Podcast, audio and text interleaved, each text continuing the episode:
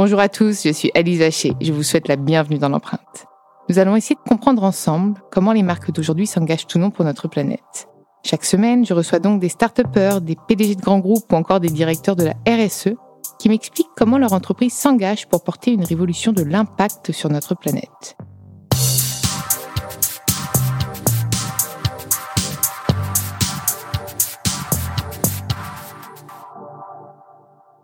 Et avant de commencer cet épisode, je souhaite vous présenter le nouveau partenaire de l'empreinte. Dans ce nouvel épisode de l'empreinte, j'ai le plaisir de recevoir Simon Debeny, le responsable RSE de Flying Whales, une solution de transport aérien, une alternative douce et durable du coup aux, existantes, au transport aérien existant. Tu vas m'en dire plus. Hein. Je pense que tu vas me préciser, nous préciser, parce que j'ai eu beaucoup de questions de, mes abonnés sur Flying Whales et tout le monde était assez, euh, assez intéressé. En quoi ça consiste concrètement? Euh, bonjour et évidemment je suis là pour ça. Donc euh, le, principe de ce qu'on développe en fait c'est un dirigeable de transport de charges lourdes. Donc si on devait résumer grossièrement la fonction de notre machine, c'est d'être une sorte de grue volante. On est capable de venir euh, au-dessus de n'importe quelle charge, la transporter dans un autre point en vol stationnaire sans avoir à se poser, sans avoir du coup besoin de la moindre infrastructure au sol. Et on peut faire ça sur des charges qui montent jusqu'à 60 tonnes. Donc c'est absolument colossal par rapport à ce qui existe aujourd'hui. Et aujourd'hui, c'était quoi? Alors aujourd'hui, solution? Par exemple, si tu es un constructeur, qu'est-ce que j'aurais pris là aujourd'hui? Alors, soit un hélicoptère qui est capable de faire la même fonction, donc du point à point, euh, sauf qu'un hélicoptère, typiquement, ça va prendre 4 à 5 tonnes. Ou sinon, on va passer par un réseau logistique euh, beaucoup plus complexe avec des camions, des routes, éventuellement des ports, des aéroports. Euh, mais on est tout le temps sur une solution logistique beaucoup plus complexe. Et toi, ça prend tout? Moi, ça fait tout, voilà. Du premier mile au dernier mile. Jusqu'à combien, tu m'as dit? 60 tonnes. Et sur des volumes quasiment illimités. Euh, puisqu'on est capable de transporter des éléments à l'intérieur du, du, dirigeable, mais également sous élingue. Euh, et donc à ce niveau-là, on n'a plus de limite. Quoi. Comment vous avez eu l'idée? Alors en fait l'idée c'est euh, donc mon patron Sébastien Bougon qui l'a eu en 2012 suite à un dîner avec le président de l'ONF de l'époque. Donc l'ONF c'est l'Office national des forêts qui se retrouvait face à une problématique. On a une des plus grosses forêts d'Europe en France et on l'exploite extrêmement peu parce que rien que construire une route pour aller chercher le bois, ça va coûter plus cher que ce que le bois va rapporter. C'est un peu dommage parce que du coup le plus bois cher, tu veux dire de financièrement parlant. Ah, donc c'était carrément que financier au début. À la base, c'était ça le problème. Ce qui est dommage, c'est que le bois en France, on a une des plus grandes forêts d'Europe, mais on a une filière bois qui est peu développée et en fait, c'est le deuxième poste. Alors en tout cas, ça l'était à l'époque, le deuxième poste déficitaire de la balance commerciale française après le pétrole. Le pétrole, on comprend assez bien parce qu'on n'en a pas, mais le bois, voilà, on en importait sans forcément avoir des bonnes avoir des bonnes raisons. Et donc cette problématique d'infrastructure au sol, cette problématique, bah, la question qui s'est posée, c'est comment on pourrait s'en affranchir? Comment on pourrait passer au-dessus de la forêt pour aller chercher ce bois-là et le ramener à bon port? Et donc, c'est là-dessus qu'est partie la réflexion, euh, avec d'un côté l'ONF pour essayer de réfléchir économiquement à quelle équation il faudrait répondre, et de l'autre côté avec l'ONERA, qui est le laboratoire aérospatial français sur les, études aéronautiques, euh, aérospatiales, je l'ai dit, pour réfléchir à quelle machine allait être capable de faire ça. Est-ce que ça allait être un super hélicoptère? Est-ce que ça allait être un dirigeable parce que typiquement le dirigeable c'était pas forcément la solution de départ. On n'est pas du tout, euh, notre patron n'est pas du tout un, fan du dirigeable à l'origine, euh, mais finalement le dirigeable il a des énormes qualités par rapport à n'importe quel engin volant. La première c'est que il n'a pas besoin d'un moteur pour arriver à combattre la gravité. C'est l'hélium qu'on va mettre dans des cellules qui va permettre de faire ça. Donc finalement, la propulsion, elle va nous servir uniquement à faire du vol de croisière, à être extrêmement précis en vol stationnaire. Euh, la deuxième grosse qualité, c'est cette capacité à faire du vol stationnaire et donc à rester au-dessus de sa charge quand il vient charger et décharger. Et donc là, on arrive sur euh, cette deuxième qualité qui est de ne pas avoir besoin d'infrastructures en opération. Euh, il faut imaginer l'impact au niveau planétaire de ce que sont bah, des routes, des ports, des aéroports absolument partout. Alors, il y a un impact environnemental, mais il y a aussi tout simplement dans énormément de zones une non-faisabilité d'opération parce que pas d'infrastructure. Ça peut globalement aller partout. Exactement. Même en fonction des, du climat alors non, le climat, c'est le principal obstacle du dirigeable. Nous, on a un business model qui est basé sur une capacité à sortir en moyenne 230 à 250 jours par an, euh, en fonction de, des zones et des études météo qu'on va faire euh, dans les zones où on va opérer. Euh, ce qui est important à noter, c'est que Flying Whale, c'est du coup le concepteur de ce dirigeable, demain le fabricant, et après-demain l'opérateur. Donc on va former nos propres pilotes, nos propres équipes de maintenance, et nous, ce qu'on va fournir, c'est un service logistique exceptionnel. Et en termes d'empreinte carbone, donc j'ai l'impression que ce n'était pas à la base l'ADN de, la solution. Et je trouve ça presque plus intéressant. C'est-à-dire que euh, le bon sens, en fait, on revient au bon sens écologique, tout le monde va y aller, on va devenir tous écolos parce qu'en fait, c'est les solutions. C'est venu après. Et est-ce que ça a pesé dans la balance pour choisir le dirigeable, justement, plutôt que l'hélicoptère ou... Alors, clairement, euh, l'hélicoptère, en fait, euh, c'est là où c'est intéressant. Le, fait de consommer du carburant, c'est à la fois un enjeu environnemental, mais c'est aussi un enjeu économique. Euh, donc, quand on fait un, super hélicoptère, on a besoin d'une consommation de carburant qui est colossale pour arriver à transporter de la charge.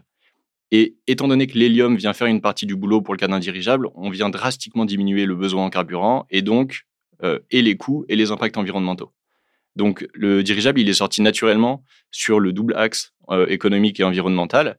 Ensuite, euh, on s'est rendu compte, euh, évidemment, et c'est devenu depuis la raison d'être de Flying Whales, que réduire drastiquement l'impact environnemental du transport par cargo dans le monde, c'est un enjeu énorme pour la planète. Et nous, au-delà de se contenter des qualités de notre dirigeable tel qu'il pourrait être conçu à la base, on a décidé en plus euh, de lancer une démarche d'éco-conception sur ce dirigeable, en analysant vraiment, euh, via une analyse de cycle de vie, toutes ces externalités euh, négatives du berceau à la tombe. Scope 1, scope 2, scope 3. Exactement. Et vraiment, sur tout un tas de types d'applications qu'on pourrait effectuer avec cet appareil pour arriver à l'améliorer. Et donc, typiquement, aujourd'hui, dans l'aéronautique, sur étagère, des, moyens de créer une propulsion propre, ça n'existe pas de manière évidente. On a donc euh, conçu un appareil qui est prêt déjà à équiper des technologies du, futur, entre guillemets. C'est-à-dire que on est sur, par exemple, c'est un peu technique, mais une propulsion hybride d'entrée. Donc, on vient générer de l'électricité avec des turbines thermiques. Donc là, on a du kérosène. Hein. On n'est pas du tout sur une solution miracle parce qu'aucun autre moyen technique ne permet de, réaliser cette fonction-là aujourd'hui dans les niveaux de puissance dont on a besoin. Par contre, suite à ces turbines, on a une propulsion totalement électrique. Ça, ce qu'il faut imaginer, c'est que demain, on est capable du coup de venir supprimer ces turbines et de plugger n'importe quel autre système de génération d'électricité qui serait beaucoup plus propre. Donc, on voit les, milliards d'euros qui sont mis sur la table aujourd'hui sur des problématiques comme euh, l'hydrogène, comme euh, les batteries. Tout ça, c'est des choses, nous, on va en être en fait clients. On est bien conscient que Flying Whales, avec euh, sa, sa, petite taille, entre guillemets, d'entreprise, c'est pas nous qui allons développer ces sujets-là. Par contre, on se positionne vraiment comme un client qui sera capable de très rapidement l'implémenter. Et, tu me dis que tu avais pu calculer l'empreinte carbone. Est-ce que tu peux euh, me l'estimer? Alors après, je pense que ça dépend euh, de l'infrastructure à construire globalement, du temps euh, en l'air, mais est-ce qu'il y a une moyenne par rapport, si tu pouvais faire un comparatif peut-être avec ce qui se fait déjà? Alors, ouais, c'est la difficulté parce qu'on n'est jamais sur exactement les mêmes types de missions. Mais on a fait, par ce exemple. Que disait le, ce que disait le, secrétaire d'État à la transition numérique, c'est qu'aujourd'hui, on ne sait pas exactement mesuré. Donc ça reste un, enjeu pour tout le monde. Voilà, mais, on le fait quand même du coup. Alors si on, en fait, le seul euh, appareil qui est capable de faire finalement les mêmes fonctions que nous, donc du point à point sans se poser, sans infrastructure, c'est l'hélicoptère. Et l'hélicoptère, sur euh, des hélicoptères assez standards, donc qui peuvent emporter 4 à 5 tonnes typiquement, si on ramène nos émissions à la tonne et au kilomètre pour être sur des choses vraiment comparables, on est en moyenne 5 fois meilleur, 5 fois moins émetteur de CO2 donc quand je dis en moyenne, c'est grosso modo sur n'importe quelle mission qu'on nous proposera, on sera cinq fois meilleur. Par contre, sur des missions très typiques où là, on va utiliser au maximum les fonctions de notre dirigeable, on est capable d'aller chercher des pics où on est 30 à 40 fois moins émetteur. Et qu'est-ce qui continue à consommer euh, du CO2 C'est les turbines qui nous permettent de générer cette électricité. Et ça, on n'a pas encore trouvé de solution. Voilà, exactement. Juste piste, mais on peut déjà. Euh, malheureusement, on n'a pas la solution. Alors, il y a beaucoup de gens qui travaillent dessus. Hein. Euh, aujourd'hui, dans l'aéronautique, il y a plusieurs pistes qui sont travaillées. On parle des carburants euh, durables euh, d'aviation, qui sont des carburants de synthèse, en fait, qui, quand on va les, les, brûler pour générer cette, euh, cette énergie, vont émettre exactement la même quantité de CO2 que du kérosène fossile. La seule différence, c'est qu'on est sur des produits qui sont produits à partir de plantes ou à partir de rejets de l'industrie agroalimentaire. Typiquement, on va utiliser les huiles de friture de chez McDonald's et on va les transformer en kérosène. La circularité de, de McDo, on leur dira où ça finit leurs huiles. Par exemple, voilà.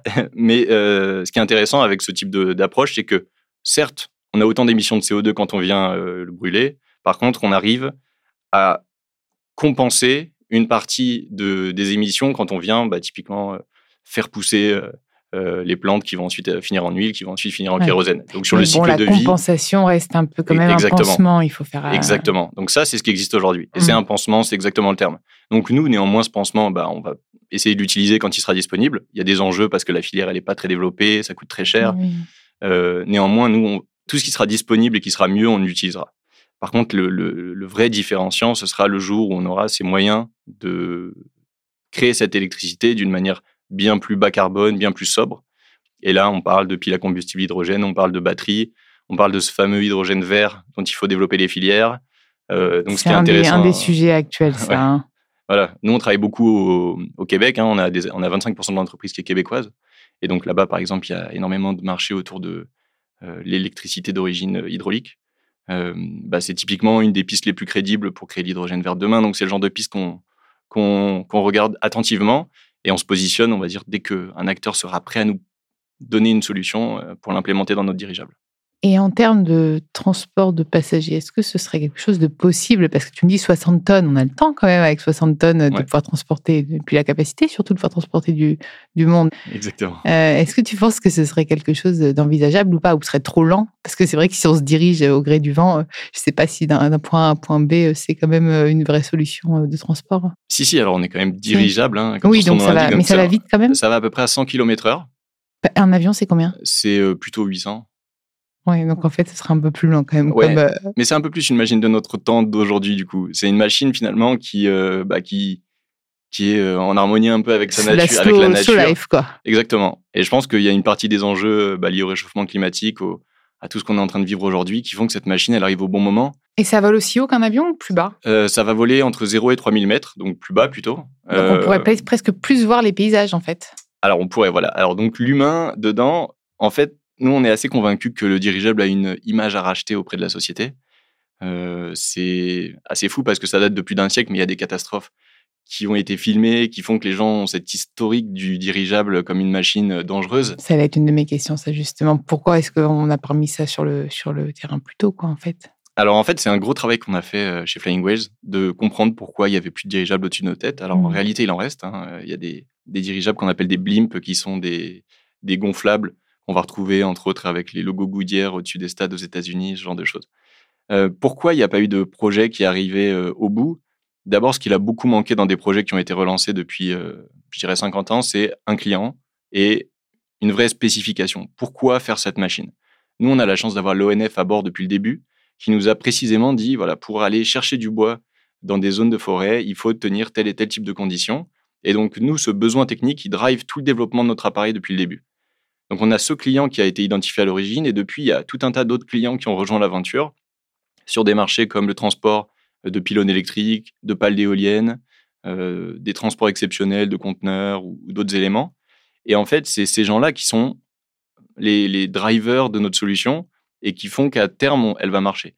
Ça, c'est notre premier sujet qui nous, qui nous permet d'être vraiment euh, confiants dans notre capacité à amener, le projet au bout. Le deuxième, c'est euh, les investisseurs qui ont rejoint l'aventure euh, Flying Whales. Aujourd'hui, on a la chance d'être une société qui est supportée énormément à la fois par des acteurs publics et des acteurs privés. Euh, dans le public, j'en parlais, on a des acteurs français, on, a des acteurs québécois. On est en pleine levée de fonds, on aura probablement des nouveaux acteurs qui nous rejoindront bientôt. C'est bon signe. voilà. On a euh, des acteurs privés extrêmement intéressants aussi. on va retrouver des gens comme, comme Bouygues, comme Air Liquide qui nous supportent énormément dans notre démarche. Donc, voilà, on a, je dirais, une Solar Impulse, ils sont un peu intéressés ou pas? Parce que Solar Impulse, ils sont quand même là-dessus, non? À fond. Alors, ils sont sur euh, certains sujets un peu identiques, donc faire l'aéronautique, quelque chose d'un peu nouveau. Donc, c'est des gens. Et ils vous ont euh, pas euh, incubé, non? Non, non, non. On a toujours été un peu de notre côté. Ok. Parce que j'ai reçu Bertrand Picard, on l'a reçu dans l'empreinte et justement, je trouvais que c'était vraiment, ils cherchent vraiment des alternatives Exactement. durables. Et c'est vrai que à ce stade, on n'a pas encore été euh, supporté par la fondation Solar Impulse. Peut-être. Je passerai un petit, un petit coup de fil. on est preneur. ok. Donc, euh, alors, pardon, je t'ai coupé. Tu me disais que euh, pour le moment, vous avez essayé de rassurer un peu aussi le, En fait, c'est pas qu'on rassure, c'est plus que les gens vont revoir au-dessus de leur tête des dirigeables grâce à nous. D'abord sur du transport par cargo, et c'est notre objectif aujourd'hui. On en a parlé, c'est notre raison d'être, ce transport cargo. Il y a tout un tas d'endroits dans la planète qui ne sont pas développés parce qu'ils n'ont pas d'infrastructure. Nous, on va permettre de solutionner ça, de désenclaver ces zones-là. Donc ça, c'est notre vraie raison d'être. Le transport de passagers, euh, ça trotte forcément dans le coin de la tête de chacun des ingénieurs qui travaillent chez Flying Whales, mais c'est pas aujourd'hui dans les pistes qu'on identifie. Et on est assez convaincu intimement que le jour où les gens seront habitués à nouveau à avoir ces dirigeables au-dessus de la tête, ils se diront bon, en fait, c'est une machine qui est sûre. Et, c'est une machine qui est extrêmement sûre hein, en termes de conception. Il faut mmh. imaginer on n'est plus sur de l'hydrogène, on est sur de l'hélium, ça n'explose pas. On est dans une démarche de certification avec les autorités depuis 2018 euh, qui est extrêmement robuste. On est voilà, sur une conception qui est extrêmement fiable euh, par nature. La nature d'un dirigeable, c'est de rester en l'air. Si on perd la propulsion, par exemple, si on perd nos moteurs, un dirigeable, il reste en l'air. Un avion, il tombe. Ah oui, donc en fait, c'est presque, c'est presque plus sûr. Bah, juste, tu stagnes juste en l'air. Voilà, et après, il faut relâcher un peu d'hélium pour redescendre tranquillement. C'est un peu caricatural, quelques mais passagers aussi pour vrai. redescendre. voilà. Mais en fait, bon, il y aura quand même des gens à bord. hein. Il y aura euh, un à deux pilotes. On va également avoir un, un- Que vous allez former puisque vous allez Exactement. proposer cette solution, je crois bien. exactement. Et on va avoir Et une sorte de grutier volant. pilote. euh, moi, demain, je peux, de- je peux me reconvertir. Ok, je vais être pilote. La filière euh, n'existe pas encore, alors on aura des, des formations qui vont être assez, euh, assez spécifiques, mais tout le monde, absolument, ouais. Donc euh, on- aujourd'hui, faire un appel aux candidats pour. voilà. Alors on récolte pas encore les CV parce qu'on a encore un peu de temps pour Mhm. bâtir tout ça, mais avant ça, on a d'autres enjeux, c'est-à-dire entre autres des enjeux industriels. On est en train de faire sortir de terre une usine au nord de Bordeaux qui va voir la fabrication de ces dirigeables, donc sur une commune qui s'appelle La Ruscade, un petit peu au nord de Bordeaux. Et cette usine qui va sortir de terre en 2023 va euh, déjà euh, nécessiter qu'on ait 100 personnes qui soient recrutées assez rapidement et à terme entre 200 et 300 personnes. Donc des créations d'emplois en plus local. local, Exactement. Et euh, des usines comme ça, en fait, on va en dupliquer deux. Une au Québec, euh, c'est déjà acté, euh, un ou deux ans plus tard. Et puis une, une troisième usine également, probablement en Asie. Et quand est-ce qu'on pourrait avoir le premier ballon volé? C'est 2024 Exactement. Aujourd'hui, c'est le, le plan 2024. Pour les JO on aimerait bien venir au-dessus des avec, JO. avec les. Ça pourrait être un bon partenariat hein, pour les JO, le premier le lancement Ah, du premier ballon. C'est clair. Ouais. Non, Donc, euh, et sur, sur 2024, il peut y avoir encore des. Alors, on est sur un programme aéronautique, donc on est quand même sur euh, un programme du temps long. Euh, Ouais. C'est vrai qu'on ne développe pas une application où. euh, donc, il y aura des obstacles. On, on le sait, euh, c'est notre quotidien. Aujourd'hui, nous, les équipes, c'est sur ça qu'on travaille au quotidien. Euh, Et le réchauffement climatique d'ailleurs, ça a un impact ou pas? Bah, en fait, Ça, c'est une Oh, question, en fait, parce qu'en même temps, je te pose aussi des questions de, Ouais, mes, de auditeurs. J'ai oublié de te préciser quand il y en a, mais c'est vrai que c'est souvent, toutes les questions qu'ils m'ont soumises étaient franchement hyper pertinentes. Ouais. Donc, il y en a plein qui, vont, qui se retrouvent là dans mes questions. Ça, je trouve ça assez intéressant. alors oui, Si c'est un demain, on prend en 3 degrés. Alors si on prend 3 degrés, euh, je dirais ça a un impact pour nous qui est plutôt... euh, En fait, on est prêt à vivre ça parce que ça fait partie de, des fondations un peu de notre entreprise. Les enjeux du réchauffement climatique, euh, développer euh, de, des moyens de générer de l'énergie un peu différente, euh, ne pas mettre des infrastructures au sol absolument partout où on a besoin d'aller. En fait, c'est- nos métiers. Donc, un des plus gros marchés qu'on va probablement adresser, c'est le monde de l'éolien et le monde de, la haute tension, qui sont des gros enjeux de demain. Ne pas créer d'infrastructures et arriver quand même à fournir des biens à des populations, c'est clé. On a par exemple un, on a signé un accord ces dernières semaines avec la communauté, euh, la collectivité territoriale de Guyane, pardon. Alors en Guyane, il faut imaginer que on a euh, le bord de mer qui est assez euh, urbanisé, mais on a des villes qui sont extrêmement à l'intérieur des terres. On peut citer Maripasoula ou Saol, qui sont vraiment en pleine, en pleine jungle. Et aujourd'hui, pour amener du matériel dans ces villes-là, il faut imaginer que il y a besoin de deux jours de transport avec du camion, de la pirogue, euh, des transports qui peuvent pas être assurés. Le moindre kilo, c'est une aventure qui va vivre pour arriver sur place. Nous, en mettant un dirigeable à Cayenne ou à, à Kourou, on serait capable, en deux heures ou trois heures, d'amener 60 tonnes de matériel sur place. Donc là, on est sur des leviers de développement pour la population qui sont colossaux. Et moins cher pour eux surtout. Alors, bien moins cher, en fait, c'est là, on parle vraiment de développer, donc euh, amener euh, potentiellement de l'éducation, de la santé, tout un tas de choses qui permettent aux gens de mieux vivre. Et ça, c'est des. En Voilà, Afrique. euh, exactement. Alors, nous, les, Ah, les principaux marchés sur lesquels on travaille aujourd'hui, je disais qu'on était très, très proche du, du Canada. Au Canada, il y a les Premières Nations qui vivent tout au nord du Canada, qui sont des populations totalement isolées, joignables uniquement par des grandes routes de glace. Sauf que ces routes de glace, elles, euh, elles fondent de plus en plus d'année en année à cause du réchauffement climatique. Et donc, il faut recréer un pont avec ces gens-là, un pont logistique, pour leur amener euh, à nouveau euh, des vivres. des, vi- des vivres exactement, euh, du matériel, donc des maisons, Mm. des choses comme ça. Donc ça, en fait, ce- c'est la deuxième partie de notre raison d'être. On, a parlé de... Une raison d'être un tiroir en fait. On en a deux, en fait, deux piliers vraiment. Réduire le transport, le- le- l'empreinte environnementale du transport cargo, d'un côté, et désenclaver les zones isolées pour leur apporter un développement. euh, voilà. Vous pouvez, Ça- mettre de- vous pouvez même peut-être devenir société à mission. Alors, exactement. Vu que les raisons d'être ont l'air quand même d'être des piliers un petit peu de, De la démarche. de la démarche. Tout à Je fait. pense que ça peut être quelque chose d'intéressant. Exactement. Puis c'est pas très challengeant pour vous parce que vous allez pouvoir euh, donner euh, les certifications, etc. facilement. Enfin, je pense que c'est. Bah, alors après, c'est toujours challengeant, et il y a toujours plein de choses à faire, mais, oui, c'est à terme, je pense que notre société est vouée à arriver à, à être une société à mission. on a encore un contrat à compléter, c'est-à-dire d'amener ce, projet au bout et le faire voler, bien évidemment. Euh, J'ai 2024 sera une année clé là entre les JO. Il y a beaucoup de personnes qui me donnent le nombre d'entreprises qui veulent être neutres en carbone aussi. Peut-être bien c'est 2030 ou 2050 pour d'autres, mais bon, peut-être qu'il y en a qui le seront aussi en 2024. On ne considère pas la neutralité en tant qu'entreprise comme quelque chose de réel, mais on parlait de, de la mesure, hein, je suis tout à fait d'accord. Mais bon, au moins, si elles peuvent aller, ça, ça peut les motiver à aller dans ce sens. Moi, je suis pour. Euh, Toutes les bonnes actions qui peuvent être faites. Exactement.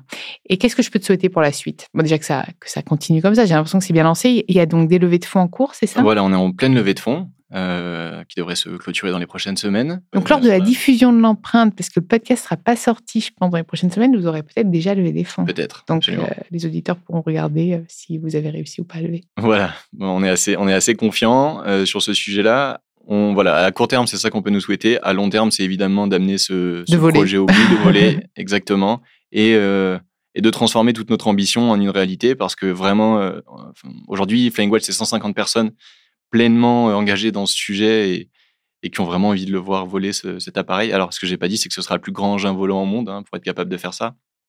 200 mètres de long, 50 mètres de diamètre. On est à peu près sur le stade de France qui vole. Attention, Dubaï va vouloir vous en prendre des. pour juste pour avoir les trucs les plus gros et je sens qu'ils vont, ils vont être preneurs de ce type de. Bah, après, c'est pas grave, hein, s'ils investissent dans du green, moi je suis d'accord. Hein. Voilà. Alors aujourd'hui, on n'est pas proche de Dubaï, mais si vous voulez voir un petit peu de Flying Whales, vous pouvez aller à l'exposition universelle. On a un stand sur le pavillon France. Euh, on a la chance d'être une des rares entreprises à avoir pu exposer euh, là-bas et donc vous pouvez voir un petit stand Flying Ways avec pas mal d'informations euh, sur ce que l'on fait. Merci beaucoup. Merci. Moi, je te souhaite bah, que de. Enfin, je trouve que c'est que c'est génial comme alternative et justement la mobilité durable et surtout l'aéronautique, c'est le secteur pour lequel j'ai encore du mal à trouver des, solutions. Mais moi, je, pour te dire, je ne prends pas l'avion depuis 2-3 ans. Donc, c'est voilà. Donc, continuez. Et si moi, je serais pour voler ou devenir pilote, peut-être, ah, je ferai la formation. Les places sont là. On vous attend. Merci, euh, merci Simon. Merci à toi. Merci beaucoup. Merci à vous d'avoir écouté cet épisode. Vous pouvez retrouver tous les épisodes, comme d'habitude, sur toutes les plateformes de podcast. N'hésitez pas à liker, partager et commenter le podcast. Et n'hésitez pas aussi à retrouver cet épisode dans la newsletter de The Good.